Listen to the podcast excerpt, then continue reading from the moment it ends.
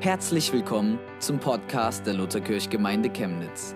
Wir wünschen dir beim Hören der Predigt eine echte Begegnung mit Gott und ganz viel Freude. Die Predigt habe ich heute genannt, was siehst du? Und ich habe euch noch einen Text mitgebracht, von, über den habe ich schon vor mal ein paar Wochen gepredigt. Und zwar aus dem Neuen Testament in dem letzten Buch der Bibel, und zwar aus dem Buch der Offenbarung. Und die Verse, die ich da mitgebracht habe, die lese ich euch jetzt vor, die werden auch eingeblendet. Offenbarung Kapitel 3, die Verse 17 bis 19 und 22. Dort geht es um einen Brief, der an eine Gemeinde in Laodicea gerichtet ist. Das kann ich jetzt nicht alles wiederholen, aber ich empfehle euch mal die Offenbarung zu lesen. Da gibt es insgesamt sieben solche Schreiben an Gemeinden. Und ein Schreiben ist an die Gemeinde in Laodicea. Und in diesem Brief wird Folgendes geschrieben. Jesus sagt das quasi zu dieser Gemeinde. Du sagst, Gemeinde, ich bin reich und habe mehr als genug und brauche nichts. Und du merkst nicht, dass du erbärmlich und bemitleidenswert und arm und blind und nackt bist. Ich rate dir, von mir Gold zu kaufen, das im Feuer gereinigt wurde. Dann wirst du reich sein und kaufe auch weiße Kleider, damit du dich begleiten kannst und dich wegen deiner Nacktheit nicht schämen musst. Und kaufe Salbe für deine Augen, damit du sehen kannst. Wen ich liebe, den weise ich zurecht und erziehe ihn streng, bleibe nicht gleichgültig, sondern kehre um. Wer bereit ist zu hören, der höre auf das, was der Geist den Gemeinden sagt. Ich habe über diesen Text schon vor ein paar Wochen gepredigt. Ich werde heute nicht über alles predigen, was in diesem Text vorkommt, sondern nur noch mal über diesen Vers 18. Ich rate dir von mir Gold zu kaufen, das im Feuer gereinigt wurde, dann wirst du reich sein. Und kaufe auch weiße Kleider, damit du dich begleiten kannst und dich wegen deiner Nacktheit nicht schämen musst. Und kaufe Salbe für deine Augen, damit du sehen kannst. Ganz kurz, bei dem Gold geht es darum, dass wir von Gott das erwarten sollen und empfangen sollen, was wirklich wichtig und bedeutend ist. Ich habe in der Predigt damals darüber geredet, ich habe nochmal nachgeguckt. Wir als Lutherkirchgemeinde denken ja wirklich auch, und das ist ja auch manchmal so, dass wir echt reich sind. Wir haben viele Mitarbeiter, wir merken immer wieder, dass Gott uns mit allen Möglichen versorgt und manchmal glaube ich, dann schleicht es etwas ein, merke ich auch in meinem Leben, dass wir sagen, wow, Gott hat uns wirklich gesegnet. Sicher dürfen wir uns darüber freuen, aber da gibt es so einen Zungenschlag, wo hereinkommt, wie so, Gott hat sich schon die richtige Gemeinde ausgesucht. Und reich meint in diesem Text nicht materieller Reichtum oder Ausstattung von Mitarbeitern oder dass wir viel mit Gott erleben, sondern reich meint, dass es wirklich um diese persönliche Begegnung mit Jesus geht. Darum geht es hier in diesem Text. Deswegen sagt auch dieser Text zu dieser Gemeinde in Laodicea, sei nicht stolz auf was du hast und was du vielleicht schon mit Gott erlebt hast, sondern kaufe von mir Gold, kaufe Wertvolles, kaufe das, was wichtig ist für deine Beziehung mit Gott, dann wirst du tatsächlich reich sein.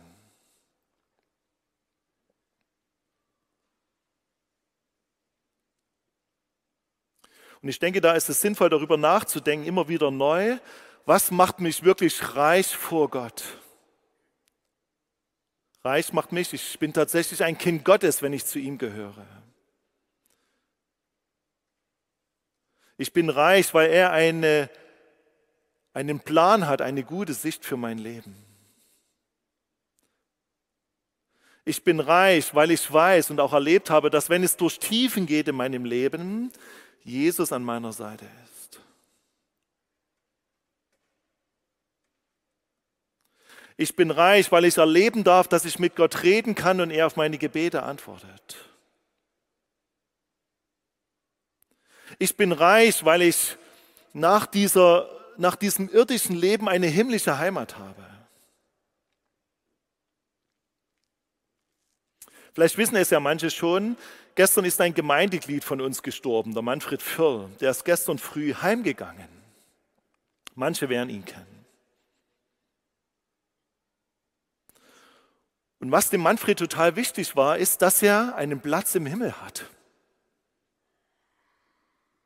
Sein irdisches Leben ist zu Ende und die Angehörigen haben geweint, haben wirklich Tränen vergossen. Und als ich dann den Manfred dort habe so liegen sehen gestern, da habe ich gemerkt, das ist wirklich nur noch die Hölle. Manfred ist bei Gott. Er hat wirklich Heimat dort und deswegen ist auch seine Frau Ursula getröstet, die vielleicht heute auch zuschaut, getröstet, weil sein irdisches Leben ist zu Ende gegangen, aber er ist wo ganz anders, wo kein Leid sein wird, kein Schmerz, kein Geschrei. Und deswegen ist Manfred reich, definitiv. Und von dem, was wir unter reich verstehen, von dem können wir in der, in der Regel oder nicht in der Regel, sondern definitiv nichts mitnehmen, sondern wir sind echt reich, wenn wir Zukunft haben bei Gott. Hier steht auch etwas von weißen Kleidern, damit du dich begleiten kannst und dich wegen deiner Nacktheit nicht schämen musst. Diese Kleider, die dort beschrieben werden, die könnte man beschreiben wie das Kleid der Gerechtigkeit. Ich bin vor Gott gerecht, weil ich sein Kind bin und er mir vergeben hat. Ich bin nicht gerecht durch das, was ich für Gott tue, sondern weil ich sein Kind bin. Ich bin nicht gerecht, weil ich getauft bin, sondern weil ich tatsächlich getauft bin und an ihn glaube und in dieser lebendigen Beziehung mit Jesus leben kann. Gott begleitet dich neu. Und all das, was deine Kleider besudelt oder beschmutzt in deinem Leben, das will Gott reinigen oder will dir ein neues Kleid geben, eben dieses Kleid der Gerechtigkeit. Und da geht es noch um ein was Drittes und kaufe Salbe für deine Augen, damit du sehen kannst. Und ich mache jetzt mal einen kleinen Querschlenker, damit ihr mir folgen könnt. Vor einer anderthalben Woche hatten wir in unserer Gemeinde eine Gebets- und Fastenwoche. Und in dieser Gebets- und Fastenwoche haben an jedem Abend eine, ja, hat es eine Zeit in der Winterkirche gegeben, wo jemand aus unserer Gemeinde einen Impuls von Gott weitergegeben hat. Und am Freitag vor einer Woche hat dort die Anne Richter einen Impuls weitergegeben und der bezog sich genau auf diese Salbe. Sie hat gesagt, sie hat sich an diese Predigt erinnert und hat überlegt, ja, was ist denn diese Salbe für meine Augen, damit ich sehen kann? Wie ist denn das mit dieser Salbe? Und das hat sie immer wieder beschäftigt. Und sie hatte dann eine Erfahrung gemacht bei einer Gebetszeit, haben, sie, haben sich mehrere Leute getroffen und da kam ein Gast und dieser Gast hat gesagt, ich habe heute einen Impuls von Gott und zwar,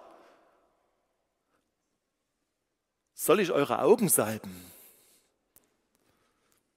Und das war für die Anne irgendwie total bedeutsam. Und darüber hat sie letzten Freitag gesprochen.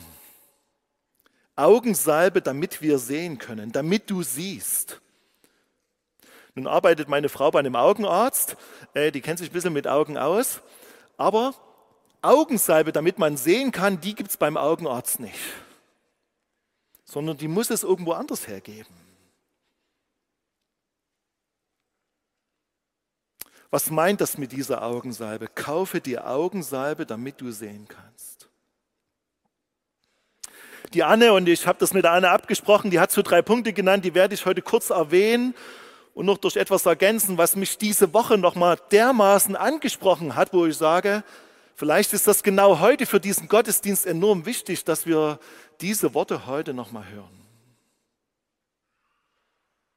Unsere Augen sind total wichtig. Mit den Augen nehmen wir Dinge wahr. Und was wir auf den ersten Blick wahrnehmen, das kommt irgendwie in uns hinein und spricht uns an und auch berührt uns. Aber, und das ist der erste Punkt, es geht, wenn es um unsere Augen geht, ja immer um dieses Sehen und es geht in dem ersten Punkt um diesen ersten Blick.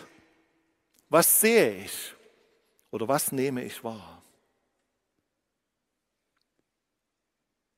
Und da kann man ganz Verschiedenes drunter verstehen, wenn es um diesen ersten Blick geht. Ich sehe einen Menschen und bilde mir sofort eine Meinung über diesen Menschen. Das passiert manchmal wie automatisch. Oder ich denke, wie sieht der denn aus? Oder wie wirkt der denn auf mich? Oder für Männer ist das vermutlich hoch wichtig, was mit diesem ersten Blick passiert. Wie ist das, wenn uns Männern eine hübsche Frau über den Weg läuft? Natürlich gibt es viele hübsche Frauen. Ich denke persönlich, dass meine die hübscheste ist, aber da habt ihr alle andere Meinungen, ihr Männer. Aber was passiert, wenn ich das sehe? Was passiert nach diesem ersten Blick? Gebe ich mich den hin oder verliere ich mich in diesen Blicken oder schaue noch mal hin? Was will ich eigentlich anschauen? Was schaue ich auf YouTube, auf Instagram oder sonst wo? Was schaue ich mir dort an? Womit fülle ich mein Herz, weil mein Herz darauf, weil mein Auge darauf schaut? Tut das, was ich dort sehe, wohin ich nochmal hinschaue, mir tatsächlich gut? Und ich finde, das ist eine wichtige Frage, die wir immer wieder neu zu beantworten haben. Es ist eine wichtige Entscheidung. Wo schaue ich hin? Und vielleicht brauche ich diese Augensalbe, damit ich wirklich, wenn ich etwas sehe, sofort entscheiden kann, soll ich da weiterhin schauen oder soll ich eher meinen Blick davon abwenden?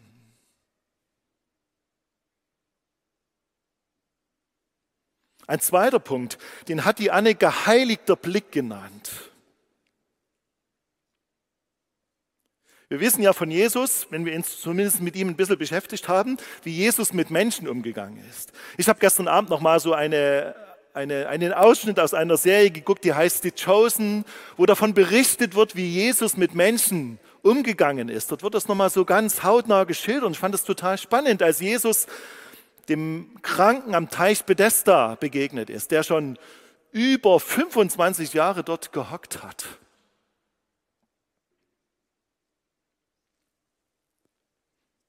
Und der an diesem Teich lag, weil er dachte, wenn das Wasser sich dort bewegt und er ins Wasser kommt, er geheilt wird. Aber das war ein heidnischer Brauch, das hatte nichts damit zu tun, dass Gott dort irgendwie wirksam sein will. Und Jesus kommt zu diesem Mann und schaut ihn an. Und er fragt ihn diese bescheuerte Frage, willst du gesund werden? Ist irgendwie logisch, aber das war nicht so logisch. Lest mal die Geschichte, steht im Neuen Testament. Bibelstelle habe ich jetzt vergessen. Dieter, weißt du, wo es steht? Was?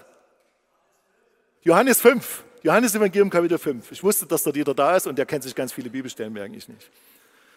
Johannes Evangelium Kapitel 5, dort steht das drinne. Wie hat Jesus diesen Menschen angeschaut? Er hat ihn nämlich tatsächlich angeschaut mit einem barmherzigen Blick. Und es gibt auch Menschen in der Bibel, die haben solche Menschen unbarmherzig angeschaut. Zum Beispiel die Begegnung von Jesus mit der Ehebrecherin. Die Schriftgelehrten und die Pharisäer wollten Jesus versuchen und wollten, dass diese Frau gesteinigt wird. Und Jesus schaut diese Frau mit einem barmherzigen Blick an. Sie hat tatsächlich gegen die Gebote verstoßen, definitiv. Sie hätte laut den Geboten Gottes tatsächlich den Tod verdient, aber Jesus schaut sie nicht mit diesem unbarmherzigen Blick an, sondern mit einem barmherzigen Blick.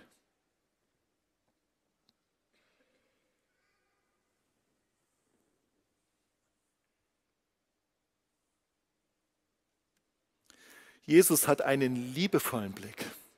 Als die Jünger sich versammelt haben und die plötzlich Kinder dazukommen und auf Jesus zustürmen, dann wollen seine Jünger, die mit Jesus unterwegs sind, diese Kinder wegschicken. Ne? Kinder waren laut und haben das ganze Ding durcheinander gebracht.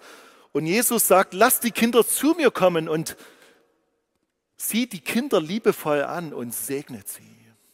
Also nicht lieblos, sondern liebevoll. Der Vater in dem Gleichnis von den zwei verlorenen Söhnen. Als der eine Sohn, der von zu Hause weggegangen ist, wieder nach Hause zurückkommt, dann läuft ihm der Vater entgegen. Er sah ihn schon von weitem. Und als er ihn sah, dachte er nicht, ha, jetzt kommt mein verlorener Sohn und dann nehme ich ihn mal zu Hause auf und dann werde ich ihm mal die Leviten lesen. Sondern als er ihn schon von weitem sah, lief er ihn entgegen. Das war für die damalige Zeit ein Affront. Die Männer, die hatten lange Gewänder an, die mussten sich ihre Gewänder hochraffen. Da hat man die nackten, behaarten Beine gesehen. Und da ist seinem Sohn entgegengerannt und ist ihm unter den Hals gefallen und hat ihn geküsst. Das hätte er niemals getan, wenn der nicht voller Barmherzigkeit wäre, wenn sein Blick nicht liebevoll, gewesen wäre, wenn sein Blick voller Freude war, dass sein Sohn wieder nach Hause kommt. Und wie sieht Jesus denn seine Jünger? Jesus ist mit ihnen drei Jahre durch Israel gezogen und wie viel Mist haben denn seine Jünger alles so gemacht? Wie oft waren sie ungehorsam? Wie oft haben sie an ihm gezweifelt? Und Jesus schaut seine Jünger, seine Nachfolger geduldig an und weiß, dass er noch viel in sie investieren wird. Er lässt nicht locker, er investiert immer wieder neu in sie und schaut sie an und weiß genau, das werden einmal Menschen sein, die meine Botschaft hier in diese Welt hineintragen.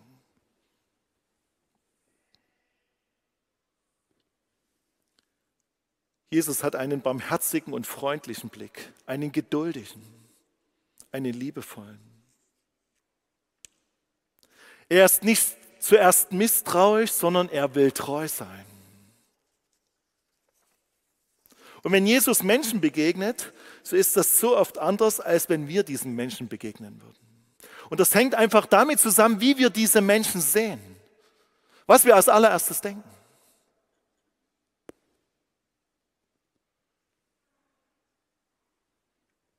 Und Jesus sagt in seinem Wort, kaufe dir Augensalbe, damit du sehen kannst. Lass deine Sichtweise, die du über Menschen hast, erneuern. Revidiere Bilder, die du von Menschen in deinem Herzen hast.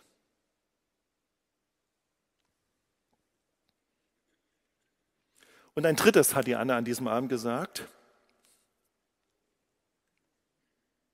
Wenn wir diese Augensalbe haben, so vermute ich, dass wir einen neuen Blick auch auf die geistliche Welt gewinnen. Was meine ich mit geistlicher Welt?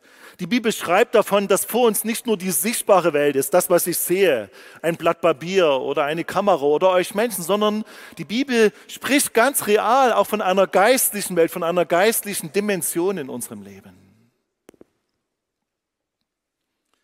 Es das heißt in der Bibel, dass wir damit rechnen müssen, dass es in dieser Welt auch Kräfte und Mächte gibt, die gegen Gott sind. Wir haben nicht mit Fleisch und Blut zu kämpfen, sondern gegen Kräfte und Mächte dieser Welt, gegen Gewalten. Vielleicht ist das für euch ganz neu, für manche zumindest von euch, aber es gibt diese geistliche Welt. Und das ist ganz einfach. Auch einem, der das noch nicht weiß, kann man das einfach erklären. Wenn man in einen Raum kommt, wo vorher sich Menschen gestritten haben und man kommt rein, dann hat man schon manchmal gesagt, ah, hier steht aber die Luft. Nicht, weil es riecht, sondern weil man einfach merkt, dass Spannung im Raum ist. Das ist mir zumindest eingefallen, als ich darüber nachgedacht habe. Oder manchmal empfinde ich das auch, dass es in Veranstaltungen oder in Begegnungen mit Menschen, da schwingt irgendetwas mit und ich kann das manchmal nicht so genau einordnen. Das hat einfach was damit zu tun, dass es tatsächlich Kräfte und Mächte gibt in dieser Welt, die nicht immer den Sinn haben, Gott zu verherrlichen, sondern auch damit, Menschen zu erniedrigen, Menschen klein zu machen, Beziehungen zu zerstören. Es gibt diese geistliche Welt und die Bibel spricht von dieser geistlichen Welt und es heißt auch, wenn wir mit Jesus in Verbindung sind, so werden wir auch einen Blick in diese geistliche Welt bekommen. Was ist darunter noch konkreter zu verstehen? Zum Beispiel, dass manche Menschen wie eine Offenbarung bekommen, eine Erkenntnis darüber, was zum Beispiel dieses Wort Gottes jetzt bedeutet. Menschen lesen die Bibel und plötzlich wird ihnen ein Vers klar und ihnen wird deutlich, was bedeutet das für mein eigenes Leben. Das ist wie so ein Blick, den Gott uns schenkt, eine Offenbarung. Oder es ist tatsächlich eine Offenbarung, wenn wir erkennen, was wirklich wichtig ist für Gott. Zum Beispiel das Kleine und Unbedeutende. Oder dass das Reich Gottes sich ausbreitet oder wächst aus einem aus einem kleinen Senfkorn und dass sich daraus das Reich Gottes ausbreitet und unheimlich groß wird. Wenn uns das deutlich wird, wenn wir das erkennen, dann nennt man das Offenbarung über Gottes Willen. Oder man sieht einen Menschen und spürt, auf diesem Menschen liegt die Salbung Gottes. Wenn dieser Mensch den Mund aufmacht, dann sind Menschen berührt oder überführt von ihrer Schuld. Josef, der Mann von Maria, der hat von Gott eine Offenbarung bekommen. Der hat zum Beispiel etwas geträumt. was er sich nicht vorher eingebildet hat. Er hat zum Beispiel geträumt, bei Maria zu bleiben und sie nicht zu verlassen, obwohl sie nicht von ihm schwanger war. Wir lesen im Propheten Joel, Kapitel 3, Vers 1, dass Gott verheißt, dass Menschen den Heiligen Geist bekommen. Und dort heißt es, eure Söhne und Töchter werden aus göttlicher Eingebung reden. Die alten Männer werden bedeutungsvolle Träume haben und die jungen Männer Visionen. Ich würde mal ergänzen, auch Frauen. Alt und jung werden eine Sicht haben für das, was Gott tut in dieser Welt. Manche nennen das Visionen, manche nennen das einen Traum. Salomo, der König von Israel, der hat davon geträumt, dass Gott ihn fragt, ich möchte dich beschenken, was willst du? Und Salomo betet, ich brauche Weisheit von Gott. Hat nicht um Reichtum gebetet, sondern Weisheit, das hat er geträumt. Und eines Tages in seinem ganz normalen Leben, da kamen zwei Frauen zu mir, nicht zu mir, sondern zu Salomo. Und die haben sich über ein Kind gestritten. Und die eine Frau hat gesagt, das ist meins. Und die andere gesagt, das ist meins. Wie sollte das Salomo lösen? Und da hatte Salomo einen super Gedanken, nahm ein Schwert und hat gesagt, wenn zwei sich streiten, dann teile ich das Kind in der Mitte. Und da ruft die eine Frau, nein, tu es nicht, lass es leben. Und er wusste sofort, das ist die Mutter des Kindes. Das war göttliche Weisheit. Er hat plötzlich einen Blick für die wichtigen Dinge im Leben bekommen. Manche Menschen erleben Engel. Ich habe jetzt persönlich, ist mir noch nicht bewusst, einen Engel erlebt, aber vielleicht ist mir schon mal einer begegnet, kann sein, durchaus. Aber Maria, die Mutter von Jesus, der ist ein Engel begegnet. Maria, du wirst schwanger werden. Ich weiß nicht, was ich in dem Moment gedacht hätte, wenn ich eine Frau gewesen wäre, aber das ist schon eine besondere Begegnung gewesen. Und manchmal ist es auch so in der Seelsorge, dass wir den Impuls haben, dass Belastungen auf dem Leben eines Menschen liegen. Und wir fragen manchmal nach und das stimmt manchmal überein und wir können diese Menschen mit der Hilfe Gottes vor den Thron Gottes bringen und sie erleben Befreiung. Auch Jesus selber hatte diesen Blick für die geistliche Welt. Na klar, er ist der Sohn Gottes, aber wir können zum Beispiel im Matthäus Evangelium Kapitel 16, Vers 23 lesen, dass Jesus nach dem Bekenntnis des Petrus zu Petrus sagt, Petrus, du bist der, auf den ich meine Gemeinde bauen will. Das können wir nachlesen im Matthäus Evangelium Kapitel 16. Ab Vers 13. Und wisst ihr, was dann passiert? Ein paar Verse weiter hinten, vier Verse weiter hinten heißt es, da sagt Jesus, dass er getötet werden wird. Ein, ein wenig Vers, es war derselbe Gesprächsgang.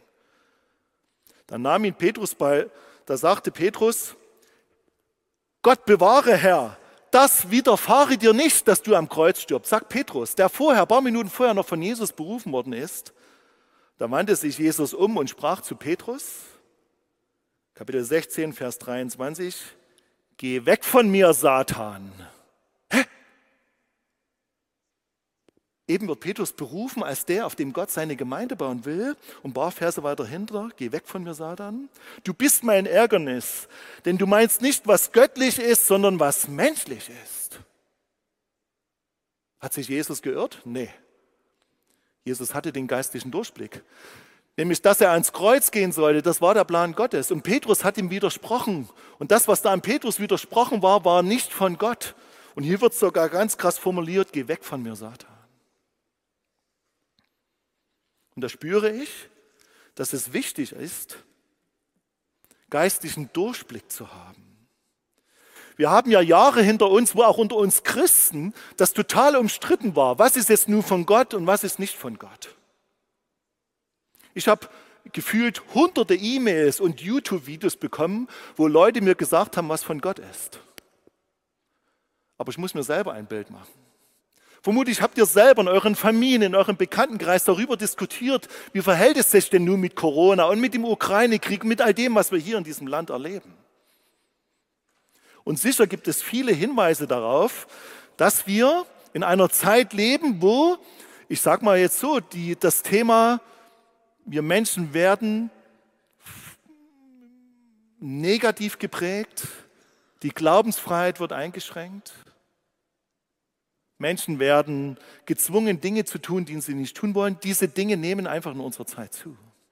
Und die Frage ist, was dahinter steckt. Aber ich möchte mich eben nicht persönlich an Verschwörungstheorien beteiligen, sondern ich will genau diesen geistlichen Blick haben und Jesus fragen, Jesus, wo bist du in dem Ganzen? Und was hast du mir zu sagen, auch als Pfarrer dieser Gemeinde? Und was ist für uns als Gemeinde in dieser Zeit wichtig? Und wie kann ich die Ereignisse unserer Zeit beurteilen? Nicht über YouTube oder Instagram, sondern von Gott her. Und ich glaube, da haben wir noch ganz viel Nachholbedarf. Kaufe dir Salbe, damit du sehen kannst. Das alles habe ich an diesem Abend in der Gebets- und Fastenwoche gehört. Und es war dann so, dass wie eine Zeit war, wo wir zu zwei Personen kommen konnten, die unsere Augen salben. War etwas ungewöhnlich zuerst, aber ich habe das als total etwas Spannendes und Bemerkenswertes empfunden, dass Gott wie meine Augen salbt, damit ich einen geistlichen, einen neuen geistlichen Blick bekomme auf die Dinge unserer Zeit. Dass ich einen neuen Blick bekomme auf das, was ich tatsächlich sehe und dass mein Blick verändert wird. Und jetzt kommt noch etwas, was dem Ganzen die Krone aufsetzt. Diese Woche, also nach der Gebets- und Fastenwoche, bekomme ich doch von einem Mail von einem, einem Mitglied unserer Gemeinde. Und dieses Gemeindeglied schreibt Folgendes. Ich möchte dir gerne mitteilen, was ich vor vielen Wochen prophetisch empfangen und gesehen habe. Das ist also eine Person, die etwas von Gott empfangen hat. Vor vielen Wochen. Während einer Gebetszeit in der Kirche sah ich plötzlich viele Engel, die Augensalbe hatten und sie an Menschen austeilen wollten. Ich ergänze mal, damit die Menschen wirklich sehen können. Die Engel hatten den Auftrag vom Vater im Himmel dazu bekommen. Doch irgendwie konnten es damals nur wenige Menschen nehmen. Ich persönlich wusste die ganzen Wochen, dass die Engel immer noch da sind und mit der Augensalbe warten. Letzten Freitag, zum Abschlussabend der Fastenwoche, ist nun ihr großer Einsatz gekommen. Viele Augen wurden gesalbt und vom Himmel her berührt. Das hat mich begeistert und mit tiefer Freude erfüllt. Die Engel und auch den, der sie gesandt hat. Ich habe an diesem Abend eine sensible und heilige Atmosphäre und Gegenwart des Heiligen Geistes empfunden.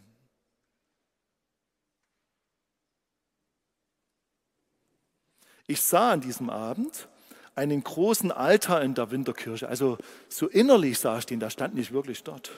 Ich sah an diesem Abend einen großen Altar in der Winterkirche und spürte, wie Jesus den Wunsch hat, dass wir aus Liebe etwas darauf legen. Später sah ich, wie viele ihr Herz auf diesen Altar gelegt hatten. Mich hat das einfach so froh gemacht, dass die Engel mit euch ihren Dienst tun konnten und ich weiß, sie sind immer noch da und warten mit der Augensalbe für die Schwestern und Brüder, die an dem Abend nicht da waren und auch nicht diese Augensalbe empfangen konnten. Das hat mich so bewegt, dass jemand vor Wochen schon diesen Impuls hatte, dass tatsächlich in dieser Kirche Engel sind. Vielleicht denkt er jetzt, der Pfarrer redet von Engeln, ist er noch bei Sinn? Steht übrigens in der Bibel, dass es Engel gibt. Dass Gott hier anwesend ist mit seinen Boden und dass er uns tatsächlich nochmal herausfordert, diese Augensalbe in Anspruch zu nehmen. Ich habe bis heute früh mit mir darüber gerungen, ob ich das wirklich machen soll, aber ich habe dann entschieden, ich mache es doch. Nach der Predigt wird es eine Zeit geben, wo wir in dieser Kirche Musik hören, ganz leise. Und wenn ihr euch wünscht und das wollt, dass ihr diesen neuen Blick von Jesus bekommt, so ermutige ich euch heute hier in diesem Gottesdienst, eure Augen salben zu lassen. Wie soll das vonstatten gehen? Ich habe sechs Personen herausgesucht und diese sechs Personen, die stehen jeweils hier in dem Seitenschiff unter der Empore, werden drei Personen stehen und auch hier unter dem Seitenschiff werden drei Personen stehen. Und wenn ihr das wollt und wenn es eure Sehnsucht ist, zu sagen, ja, ich will diesen neuen Blick haben von Jesus. Ich will das wie umsetzen, diese Augensalbe zu kaufen, dann seid mutig und geht zu diesen Leuten hin, die werden für euch beten und eure Augen salben. Diejenigen, die das heute machen, die haben das selber miterlebt an diesem Abend. Vielleicht ist das auch für euch etwas ungewöhnlich. Und ich will ausdrücklich betonen, hier ist völlige Freiheit. Geht bitte nicht dorthin, weil ihr denkt, die anderen gehen auch, dann muss ich auch hingehen. Nein, das nicht. Auch während des Abendmahls werden dort die Leute noch mal stehen. Vielleicht ist es dann für manche etwas einfacher, dorthin zu gehen. Aber ich ermutige euch zu überlegen, wollt ihr diesen neuen Blick von Jesus haben? Wir werden jetzt gleich die Musik einspielen und dann habt ihr die Möglichkeit, dorthin zu gehen. Mal gucken, wie lange es dauert, vielleicht fünf bis zehn Minuten, länger nicht.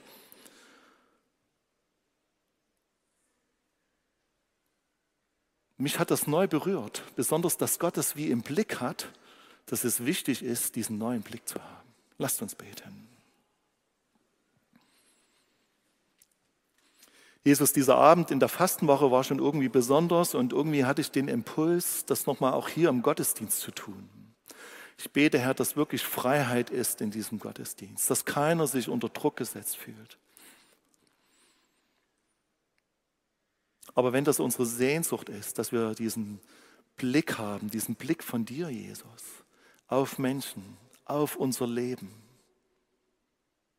auf die unterschiedlichsten Lebenssituationen, diesen geheiligten Blick.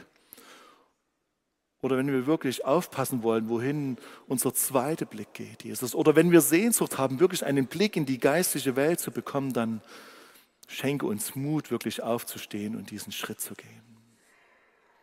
Danke, dass du da bist und uns liebevoll anschaust, wie es in der Jahreslosung heißt, du bist ein Gott, der mich sieht. Amen. Ich bitte jetzt mal die Leute, an die Position zu gehen.